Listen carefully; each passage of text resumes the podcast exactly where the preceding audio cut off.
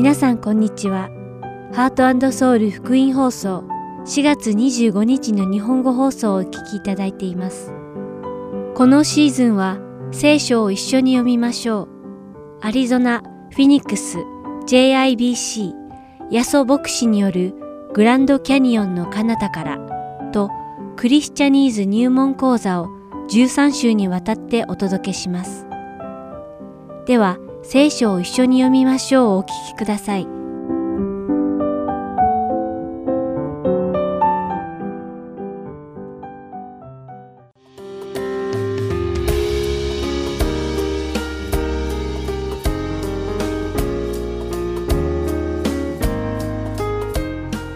皆さんこんにちは。聖書を一緒に読みましょうのお時間です。お相手はダイヤモンド優子がお送りします。精霊がイエス様の弟子たちに望まれた時、彼らは力を受けました。そして、ヨハネの福音書第14章14節で、イエス様の名前で何でも求めると、イエス様がそれをしてくださると約束されたように、彼らがイエス様の皆によって求めれば、驚くべき奇跡が起きました。今日皆さんと一緒にお読みする使徒の働き三章には、それを裏付けることが書かれています。ペテロとヨハネが宮に登って行った時、生まれつき足が不自由で歩けない男の人に出会いました。その人は宮の前で物乞いをして食べていました。ペテロとヨハネがこの男の人に話しかけると、彼は何かもらえると期待しました。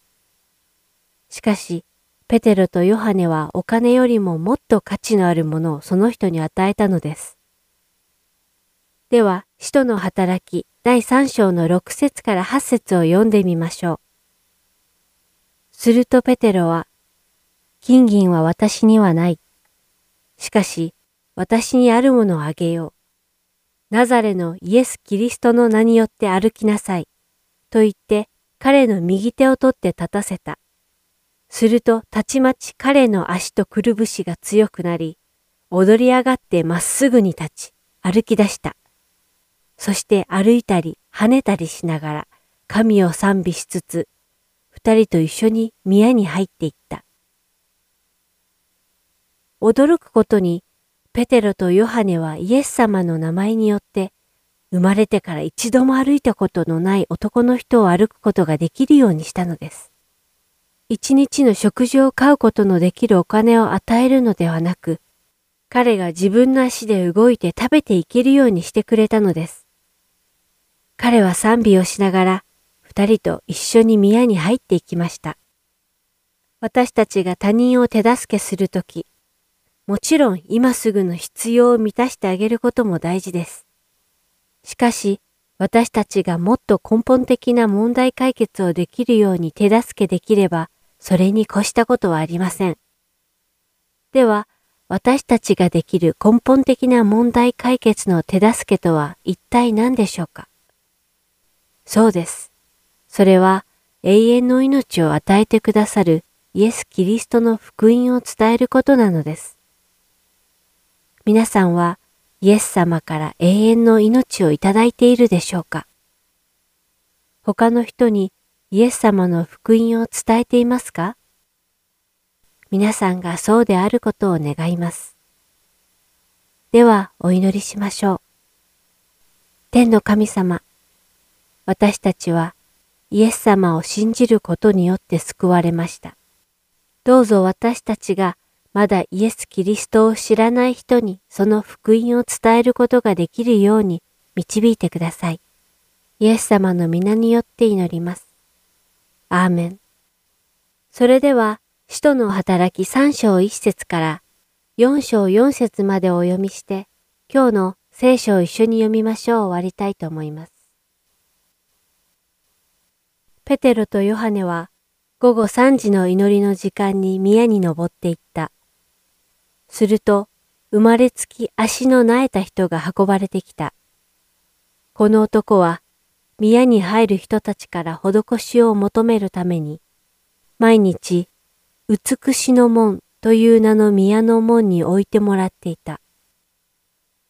彼はペテロとヨハネが宮に入ろうとするのを見て施しを求めた。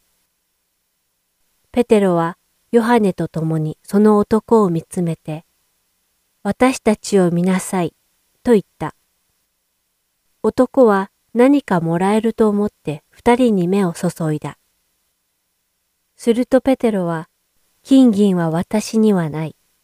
しかし、私にあるものをあげよう。ナザレのイエス、キリストの名によって歩きなさい。と言って、彼の右手を取って立たせた。するとたちまち彼の足とくるぶしが強くなり、踊り上がってまっすぐに立ち、歩き出した。そして歩いたり、跳ねたりしながら、神を賛美しつつ、二人と一緒に宮に入っていった。人々は皆、彼が歩きながら神を賛美しているのを見た。そして、これが施しを求めるために宮の美しの門に座っていた男だとわかると、この人の身に起こったことに驚き呆れた。この人がペテロとヨハネにつきまとっている間に、非常に驚いた人々が皆一斉に、ソロモンの牢という回廊にいる彼らのところにやってきた。ペテロはこれを見て、人々に向かってこう言った。イスラエル人たち、なぜこのことに驚いているのですか？なぜ私たちが自分の力とか信仰深さとかによって彼を歩かせたかのように私たちを見つめるのですか？アブラハム、イサク、ヤコブの神、すなわち私たちの父祖たちの神は、そのしもべイエスに栄光をお与えになりました。あなた方はこの方を引き渡し、ピラトが釈放すると決めたのに、その面前でこの方を拒みました。その上、この清い正しい方を拒んで、人殺しの男を赦免するように要求し、命の君を殺しました。しかし、神はこのイエスを死者の中から蘇らせました。私たちはこのことの証人です。そしてこのイエスの皆が、その皆を信じる信仰のゆえに、あなた方が今見ており知っているこの人を強くしたのです。イエスによって与えられる信仰が、この人を皆さんの目の前で完全な体にしたのです。ですから兄弟たち、私は知っています。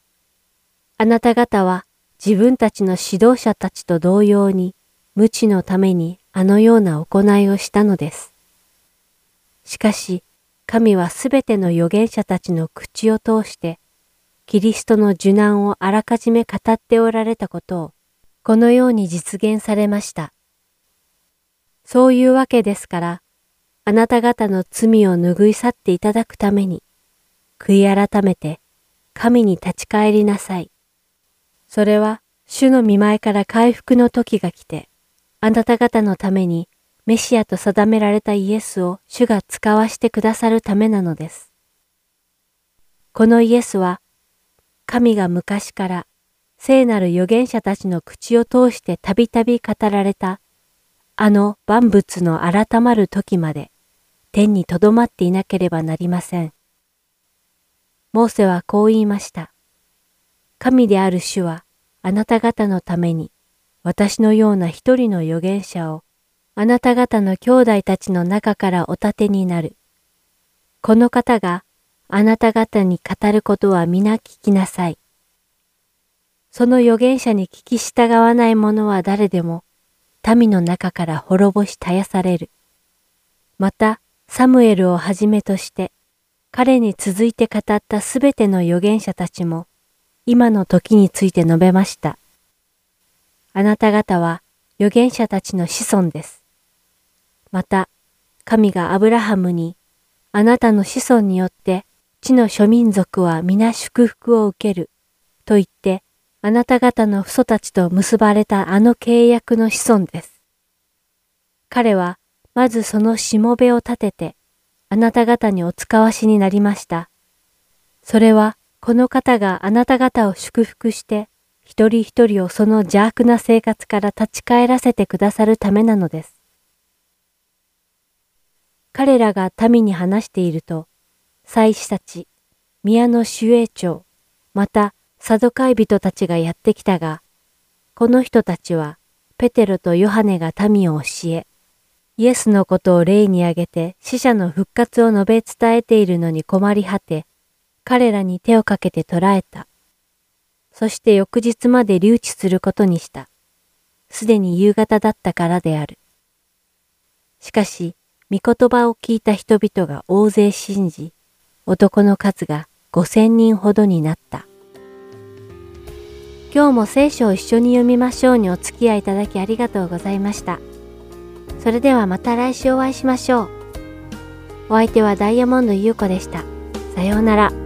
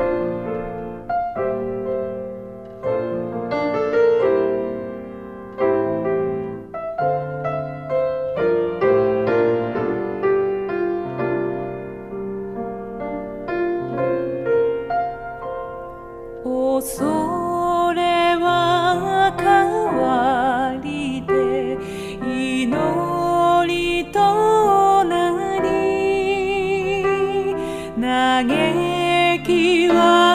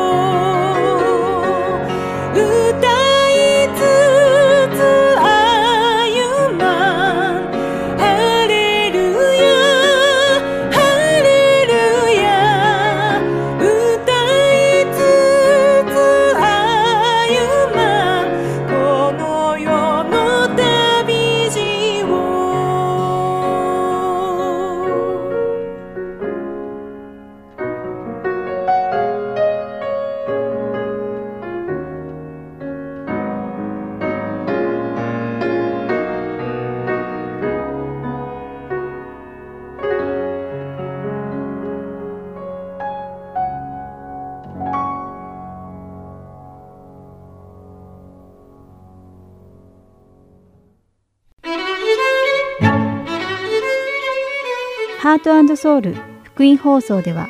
日本語放送だけでなく英語によるキッズプログラムも毎週放送しています。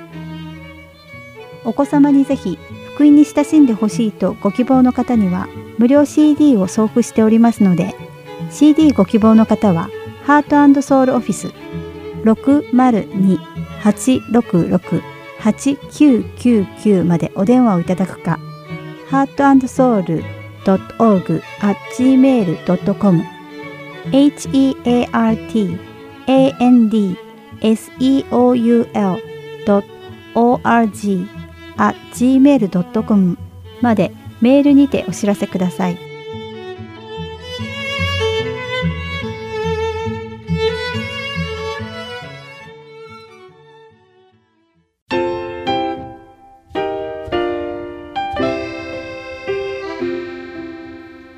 続きましては、アリゾナ・フィニックス JIBC ヤソ牧師によるグランドキャニオンの彼方からをお聞きください。今日のタイトルはシンプルの P The P in Simple です。ヤソ先生のお話を通して皆様が恵みのひとときを送られることを願います。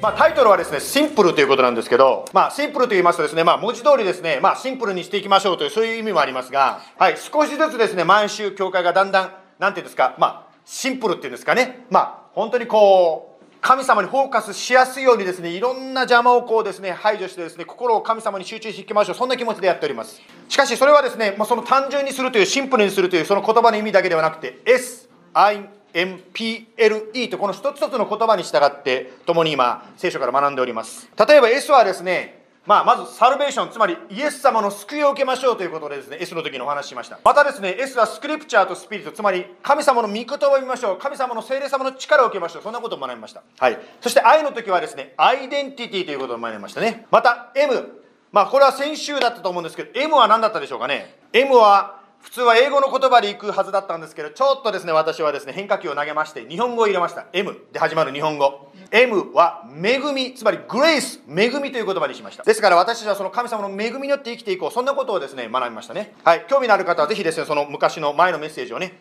あの、このプリントにもですね、中報にも書いてありますけども、ポッドキャストで聞けますから、興味のある方はまた聞いてみてください。まあ、その中でですね、愛、アイデンティティを話した時にですね、こういうことを言いましたね。私個人自分としてのアイデンティティを必要である。そのことを学びましょうという話をしましたしそしてグループとしてつまり JIBC として私たちはどんな教会ですかというそういうことのお話をしました。まあ JIBC のアイデンティティはその言葉にそのまま出てるわけですね。JIBC を見ればどんな教会か分かるということですね。つまりジャパニーズつまり日本語の文化を用いてインターナショナルつまり日本語の文化を用いて世界中にイエス様を伝えていこう。そんな教会ですということを言いました。ですから日本の文化を用いてイエス様を世界に伝えていこう。2年前にですね日本の政府がですねアメリカの人がどうやって日本に興味を持ったのかということを調査を行いました。でそのアメリカの人がですね日本に興味を持った一番の理由は何だったでしょうか？日本食だったんですね。ですからですねテリヤキとかですね、寿司とかラーメンとかですね、アメリカでも流行ってますね。ねですからまあそういう日本食を食べててですね、あ、日本って面白そうだな、もっと日本食でこんなの食べてみたいなと思って日本に興味を持ったそうです。では2番目、アメリカの人が日本に興味を持った理由は何でしょう？アニメ、漫画、ゲームでした。ですから今はですね、まあここにも出てますけどですね、本当に日本のアニメや漫画はですね、またゲームはですね、まあアメリカだけじゃなくて世界中の人たちに多く親しまれています。最初に見ましたように JIBC は日本の文化を用いて世界中にイエス様を伝えましょうというそういう使命があると言いましたね。では、このアニメとつまりアニメという日本語の文化とですね、世界にイエス様を伝えることとどういうつながりがあるんでしょうか？実はですね、昨年の末にこのアニメの、まあ、声ですね、まあ、絵を描いてその後ろで声を出しているその声優さんたちやまた日本の有名な俳優さんたちが集まって聖書を朗読したんです。そしてその録音したものをですね無料のアプアプリとしてですね公開しました。はいそれがこれなんですけどちょっとスクリーン出してもらえますか？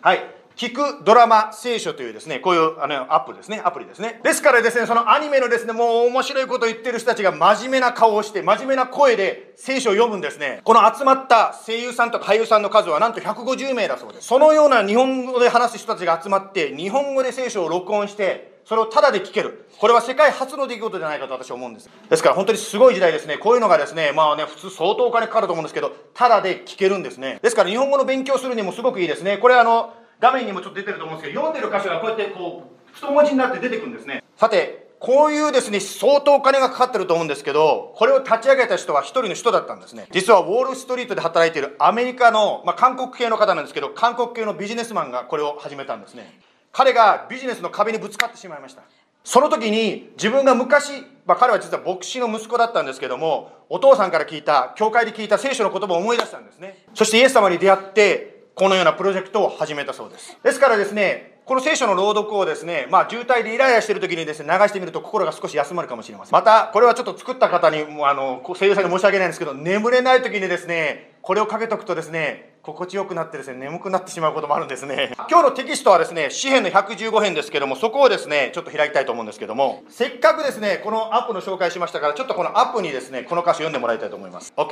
では行きます。詩篇の115編の一節を声優さんが読むとこうなります。いきますよ。私たちにではなくただあなたの皆に栄光を期してくださいあなたの恵みと誠のゆえにはい。非常に真面目に読んでますね。これからこれをやってる人たちがですねどういうことやってたか知るともう私大笑いしてしまうんですけど。はい。ですね。まあそういうふうにですね御言葉をね本当に心込めてあの読んでくださってるわけなんですけども。まあこれが一節でしたけども。そういうふうにこう一節で読んだ後に次飛びまして今度は18節最後の方に飛ばしますね。というのはですね、あの、これ全部読んでもらってもいいんですけど、聞いとくとちょっとね、あれなんで、最後の18節で聞くとこう読んでます。私たちは主を褒めたたえる。今より常しえに至るまで。ハレルヤ。まあ、そのようにですね、そういう、なんていうんですか、俳優さんたちがですね、まあ、御言葉を読んでるという、そういうことがこうあるわけですね。はい。で今日はですね、この詩篇の115編から少しこう一緒に学びたいんですけども、つまり、支援の115編は一番最後、この詩ですね、の最後は、ハレルヤという言葉で終わってるわけですね。ハレルヤというのは実はこれはヘブライ語でございまして、日本語に訳せば、まあ、神を褒めたたえますという意味であります。ね。ですから、ハレルヤっていうとですね、まあ、非常にです、ね、なんかこう気持ちもなんか軽やかになりますね。ちょっとご一緒に、まあ、ハレルヤとこう、日本語も英語も多分同じような言い方になると思うんで、一緒に言ってみたいと思うんです。 One, two, three。ハレルヤ Maybe one more time. ハレルヤ That's good. Thank you.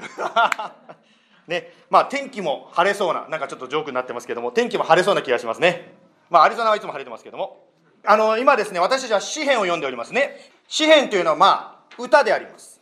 人生を生きていく中で、まあ様々な歌が生まれてきます。ある歌は喜びの歌になるでしょう。ある歌は本当に悲しい時、辛い時の歌があるでしょう。ですから、詩篇の中にもそのように嬉しい歌もあれば、苦しい時の歌、いろんな歌がこの詩篇の中に入っています。しかし、この今読んでるところを見ていただいても分かるように、歌の最後はハレリアで終わるんですね。つまりどういうことかと言いますと、私たちの人生もいろんなことがあるかもしれないけども、最後はハッピーエンドで終わる。ハレルヤーとこういう時が来るっていうんですね。つまり、あなたの人生にどんなことが起ころうとイエス・キリストを信じるならばイエス様は最後にハッピーエンドつまりハレルヤであなたの人生を終わらせてくれるわけですね今日はまあこのシンプルの P ということでですね一緒に学んでいきたいんですけどもつまりその P とは何かと言いますと Prayer and Praise つまり祈りと賛美です。ヤコブ書の5章の13節にこういう言葉が書いてあります。あなた方のうちに苦しんでいる人がいますか？その人は祈りなさい。喜んでいる人がいますか？その人は賛美しなさいと書いてます。今日皆さんと一緒に学びたいのはこの支援の115編からどうやったらこの苦しい祈りが最後のこの賛美にハレルヤに変わるのかということです。つまり私たちが勝利することのできる祈りの3つのポイントと賛美の3つのポイントを今日は学んでいきたいと思います。まずですねこの支援の115編をちょっと掘り下げながら何がですねこの苦しみからハレルヤに変わるのかを見ていきたいと思います。では115編の2節を読みましょう。なぜ国々が言うのか。彼らの神はどこにいるのか。と。まあ、ちょっとこれ背景言わないといきなり何をこれを書いた人が思ってるのか分からにくいので説明しますが実はですねこの歌を書いた人は苦しい中にいたんですね。彼はイスラエルに住んでいたイスラエルの人でした。当時の世界の強国であったバビロンという国に攻められてしまうんですね。そしてなんと彼はですね自分の住んでる家からですね追い出されてですねバビロンの国に引っ張られていってしまったんです。そうしてですねあなたはもう国が潰されてしまってですね敗北してる中で周りにいる人たちは嘲笑っているわけですね。お前神信じてると言いながらなんでこんなすごいことひどいことが起こるんだ？お前の神はどこにいるんだ？とこう言ってるわけですね。まあ今風に言うならばこうなります。あんた神様信じてる？教会に行ってる？クリスチャン？そのくせになんだよお前の生活は？そんなもんで何があるんだ？どこが神なんだ？見せてみろとか言われてるような感じです。そのようにですね本当に周りから嘲笑われてる本当に恥ずかしめられてる時に彼はここで何をしてるでしょうか？彼はですねここで現実の問題をそのまま神様に言ってるんですね。つまり隠さないできれいごとにしないで辛い時は辛い助けてくれと神様に弱音をそのまま吐いてるんです。ここでですね聞かれる祈り勝利する祈りの一番目のポイントを学ぶことができます。つまり正直な心からの本音の祈りが聞かれる祈りになります。辛い時にですね辛いと言っていいんです。よくですねあるクリスチャンを周りから見てですねわああなたこんな辛いとこなのになんですごいのとこ思われる方もいらっしゃると思うんですけどもそれはですねその人が神様にこうやって辛いと言って神様から励ましたその励まされた後を見てるからみんなすごいとこ思うわけですね。ですから私たちは神様の前でもう本当の自分辛い時は辛いと言っていいわけなんですね。祈りはですね独り言でもですね全心理学的なですねそういうなんか気休めでもありません。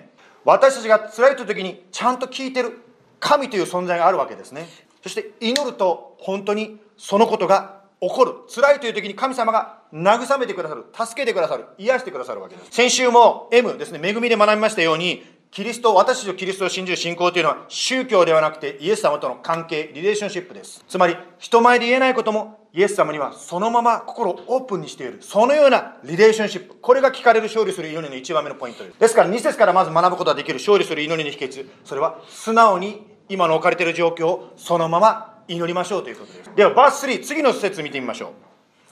次の説をちょっと読んでみますけども私たちの神は天におられ、その望むところをことごとく行われる。彼らの偶像は銀や金、人の手に技に過ぎない。口があっても語れず、目があっても見えない。ここでですね、これは2番目、勝利する祈りのですね、2番目の秘訣をここから学ぶことができます。つまり、これを書いた人はここで何をやってるんでしょうか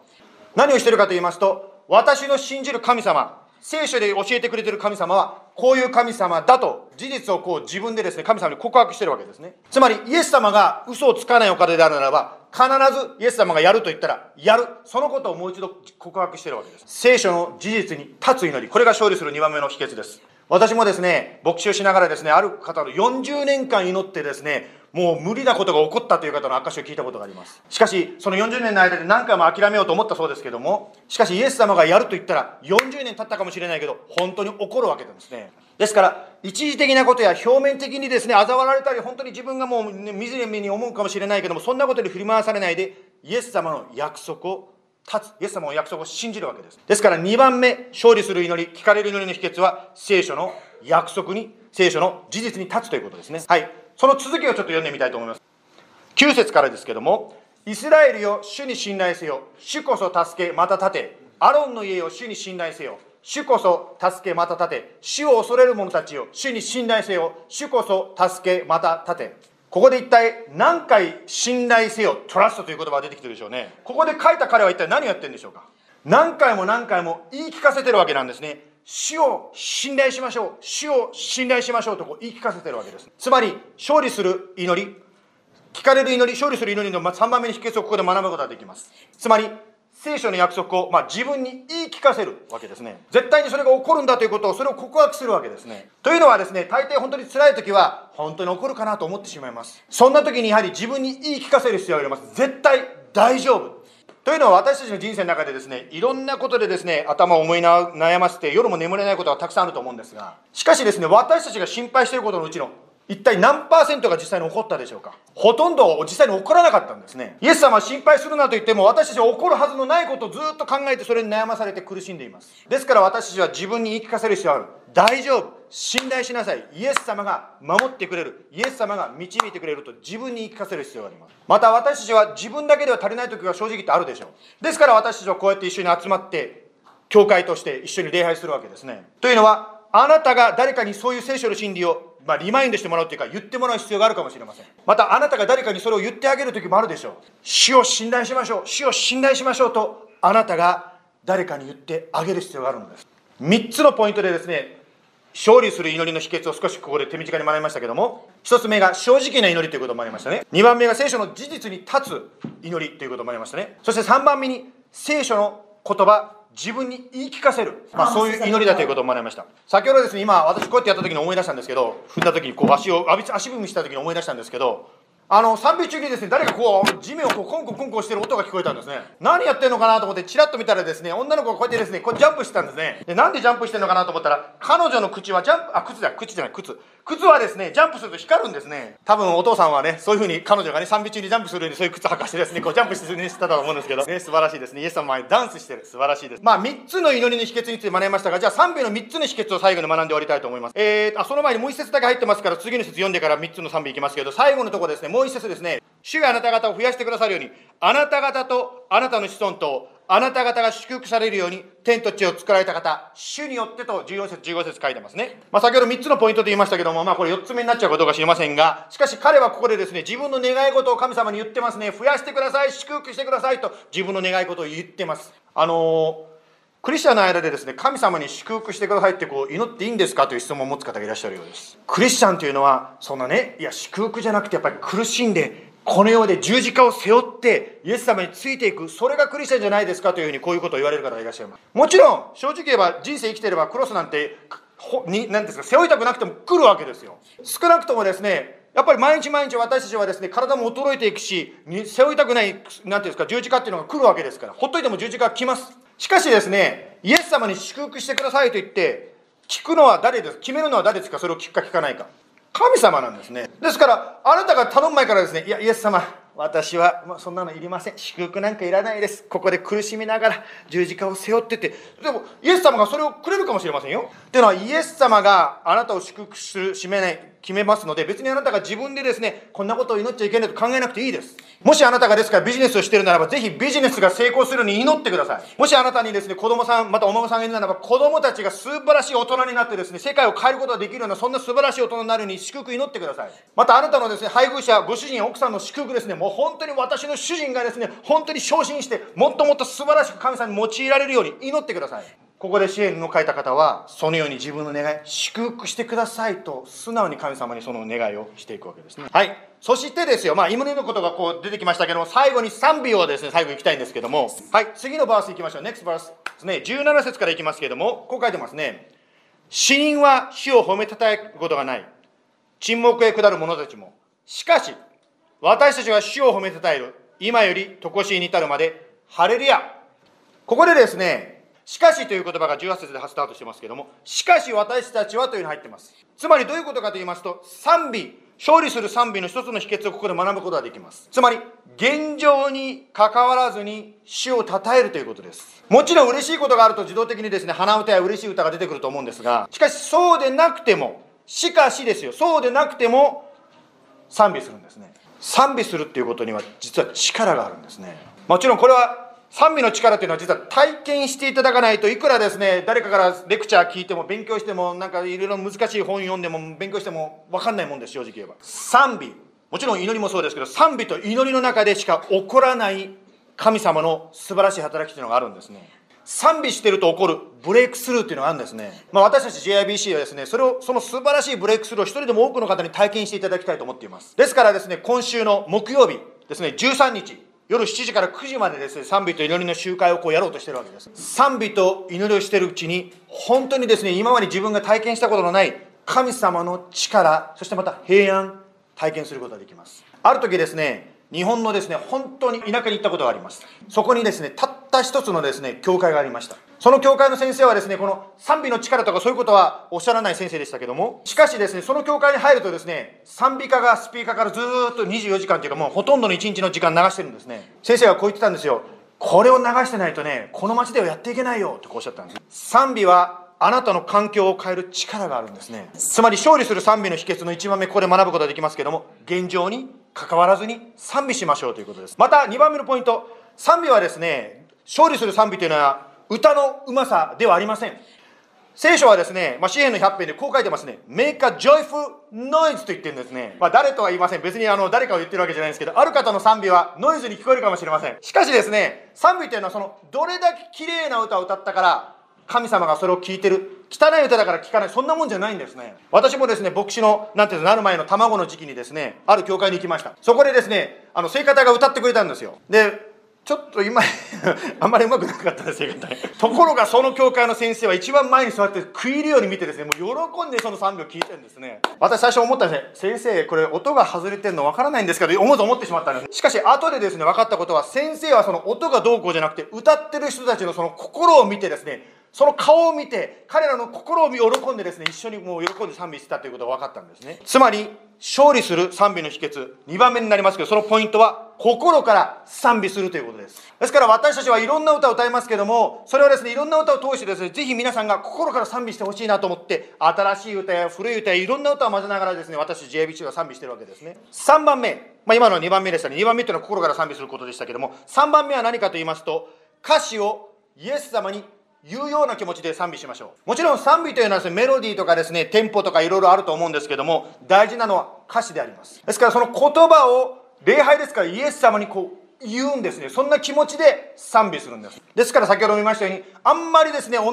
じ歌をずっと歌ってるとだんだんそれがですね当たり前になってきて告白するどころかもう考えないで口が出てきます。ですから歌いながらですね「Dancing my soul my savior God thee」全然考えてないで歌えるわけですね。しかし新しい歌になると歌詞見ないと歌えない。えーっとっていう感じになっちゃうわけですね。ですからその言葉を告白する。イエス様に向かって告白する。これが勝利する賛美。その3番目の秘訣です。もちろん自分が歌うだけではなくて今の時代は他の人が歌う歌を聴くことができますね。今の時代はですねラジオとかまたは YouTube などでですね24時間ですねいろんな音楽を聴く賛美の音楽聴けますね。昨日です昨日。教会の掃除してたらですねこういう CD を見つけました。佐世市作曲佐々木希どっかで聞いたことあります？これね希さんがあのまあ若い時にねあの作った歌だそうですけど。まあその歌があるんですけど本当に素晴らしい歌なんですけども。そのようにですね誰かの歌を聴くということもできますよね。また24日にですね、日本からですね、まあ、横山大輔さんが来られると先ほども言いましたように、そういうニュースがありますね。ちょっと彼の歌を聴いてみたいと思います。何もないところから主は奇跡を起こされる捧げ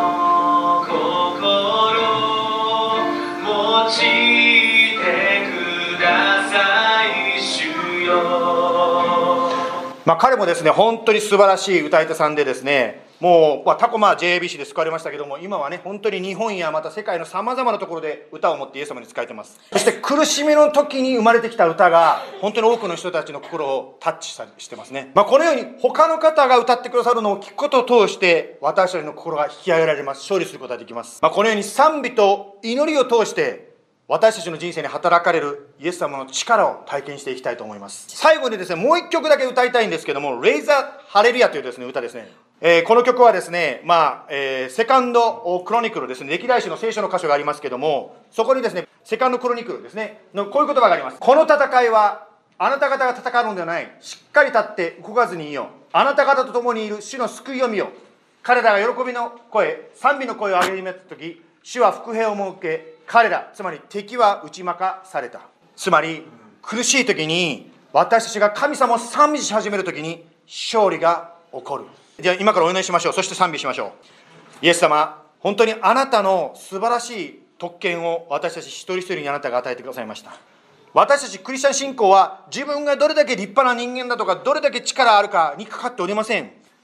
イエス様がどれだけ素晴らしいお方かどれだけ力強いお方かにかかっています。ですから今私たちはもう一度あなたに目を向けてあなたを賛美いたします。この戦いはあなた方が戦うのではないと聖書にも書いてあります。しっかり立って動くなと言ってます。そして聖書に出てきた彼らも彼らが喜びの声賛美の声を始めた時に敵は打ち負かされたとその証が聖書にも書かれています。今から私たちはイエス様あなたに賛美いたします。賛美を通してどうぞ主よ今私たちの心にあるその本当にブレイクスルーが必要なそのところあなたが触れてくださいますように。イエス様の名前によって祈ります。アーメン。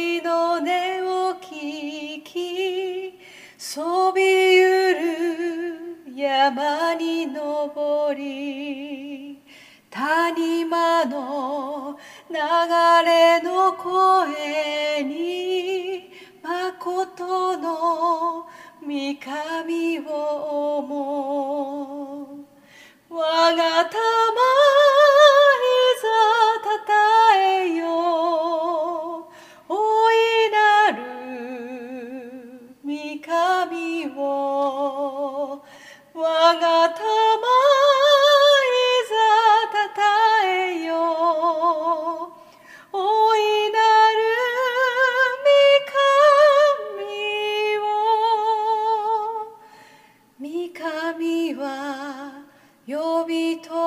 愛し一人の御子を下し呼びとの救いのために十字架にかからせたり我がたまいざたたえよ大神を我がたまいざたたえよ大いなる御神を。雨土作りし神は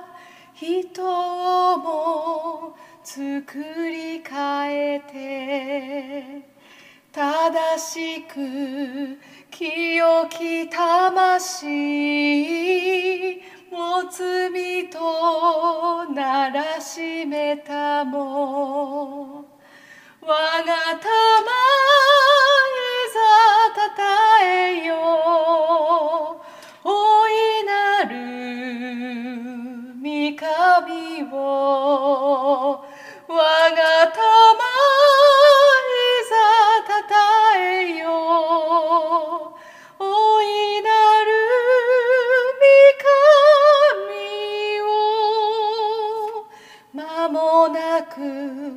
主イエスは来たり我らを迎えたまはいかなる喜びの日ぞいかなる栄の日ぞ我がた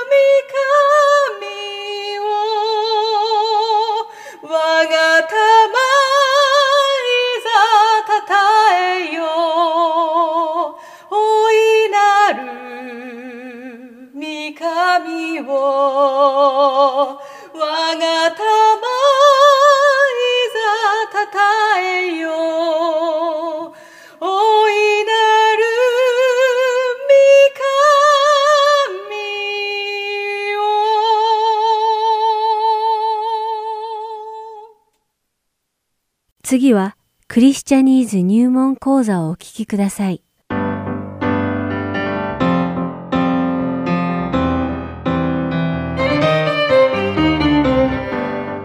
皆さんこんにちは。クリスチャニーズ入門講座の時間です。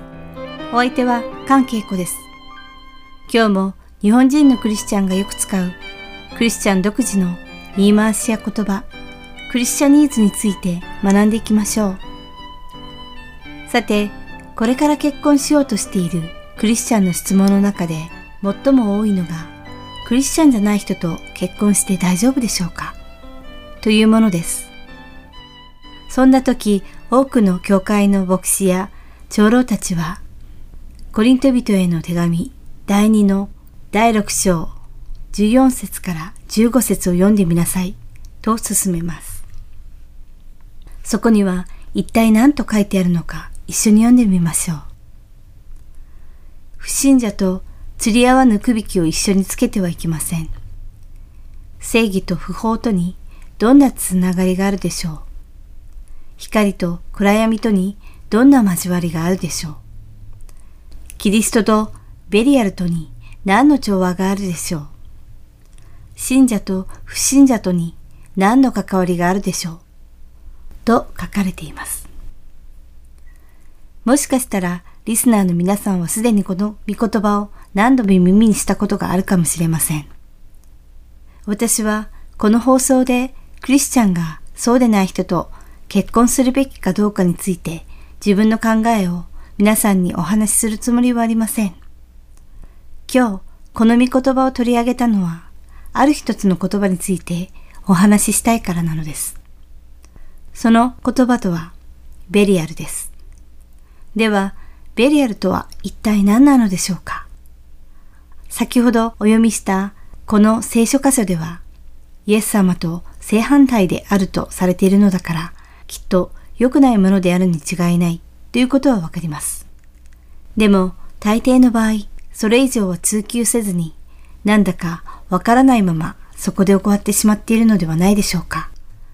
そこで今回はこのベリアルという言葉の意味について皆さんにお話ししたいと思います。このベリアルという言葉はギリシャ語で、新約聖書のコリントビテへの手紙第2の第6章の15節にたった1回出てくるだけなのです。しかし、このベリアルの語源であるヘブル語のベリアルは旧約聖書に何度か出てきます。ベリアルはギリシャ語ですが、もともとはヘベル語の言葉なのです。ですから、ベリアルを理解するためには、まずヘベル語のベリアルについて調べなくてはいけません。というわけで、ヘブル語のベリアルの意味を見てみましょう。この言葉には役に立たない、不道徳な、意地の悪い、台無しにする、破壊者、邪悪な、馬鹿げた、などの意味があります。では、先ほどお話しした旧約聖書でヘベル語のベリアールが出てくる聖書箇所の中から、サムエル記第1、第2章、12節を読んでみましょう。そこには、さて、エリの息子たちは横島なもので死を知らず、とあります。ここに出てくる横島という言葉がヘベル語のベリアルから訳されているのです。また、サムエル記第一、第10章27節と、新明記の第13章13節にも、同じくこの横島という表現が使われています。また、新明記第15章の9節には、あなたは心に邪念を抱き、第7年、免除の年が近づいた、と言って、貧しい兄弟に物を示して、これに何も与えないことのないように気をつけなさい。その人があなたのことで主に訴えるなら、あなたは有罪となる。とありますが、この邪念もベリアールなのです。これらの聖書箇所を見ると、このベリアールが、よかしまとか邪念という言葉で使われていることがわかります。そして実はこのベリアルにはもう一つの意味があります。それは悪魔と呼ばれる邪悪なことを行う者のことを指しているのです。したがってコリントビテへの手紙第2第6章の15節のキリストとベリアルトに何の調和があるでしょう？はキリストと邪悪なものに何の調和があるでしょう？とか、キリストと悪魔に何の調和があるでしょう？という意味になるのです。つまり、ベリアルとは悪魔を指しているのです。また、旧約聖書と新約聖書両方にキリストに敵対する悪魔を表すもう一つの表現、ベルゼブルまたはバールゼブブという言葉が出てきます。ちなみにこの放送で使っている新海訳版の旧約聖書ではバールゼブブが使われ、新約聖書ではベルゼブルとなっていますが、どちらも同じ悪魔を指しています。また、このバールゼブブは旧約聖書では4回出てくるのですが、そこには必ずエクロンの神とも書かれています。エクロンはペリシテの最北に位置していたペリシテ五大都市の一つでした。このエクロンの神バールゼブブは二つの言葉からなっており、バールは神、ゼブブはハエを意味しています。ハエの神とはなんだかそれだけで汚れていて良くない感じがしますが、なぜペリシテ人は灰の神を拝めていたのでしょうか。この時代の人々はハエそのものが悪霊であり、ハエが悪霊を人々に寄りつかせると信じていました。というのも、ハエは特に腐った肉やゴミや死体に群がってたかるからです。彼らはこの群れをなし、不吉なハエは死と死体を司る悪魔、バールゼブブのしもべであると信じており、このバールゼブブに仕えることで自分たちの死を免れることができると考えていたのです。なんと悲しいことでしょうか。私たちに死をもたらすのはバールゼブブではなく私たち自身の罪だからです。この罪の問題を解消できなければ死という問題の解決も不可能なのです。では、誰が私たちの死の問題を解決してくれるでしょうか？そうです。主イエス様です。主イエス様は私たちの罪の問題を消し去ってくださり、私たちを死から永遠の命に引き上げてくださいました。死の神に仕えることでは、決して死を克服することはできないということ。そして私たちの主イエス様がすでに死を克服されたおかげで、私たちも死を克服し、永遠の命を与えられていることを一人でも多くの人が知ることができるように祈ります。今回の放送はここまでです。リスナーの皆さんが、この主イエス様の素晴らしい福音を広め続けてくれることを願っています。では、また次回クリスチャニーズ入門講座でお会いしましょう。お相手はカンケイクでした。さようなら。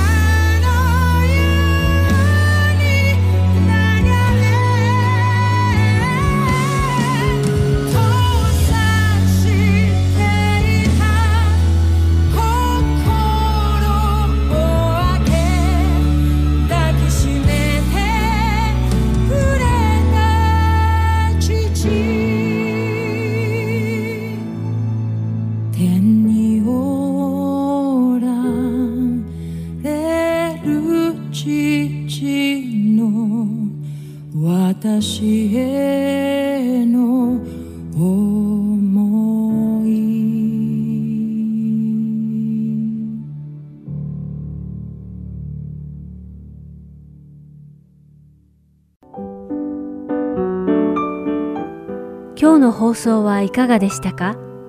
最後までお付き合いくださりありがとうございました。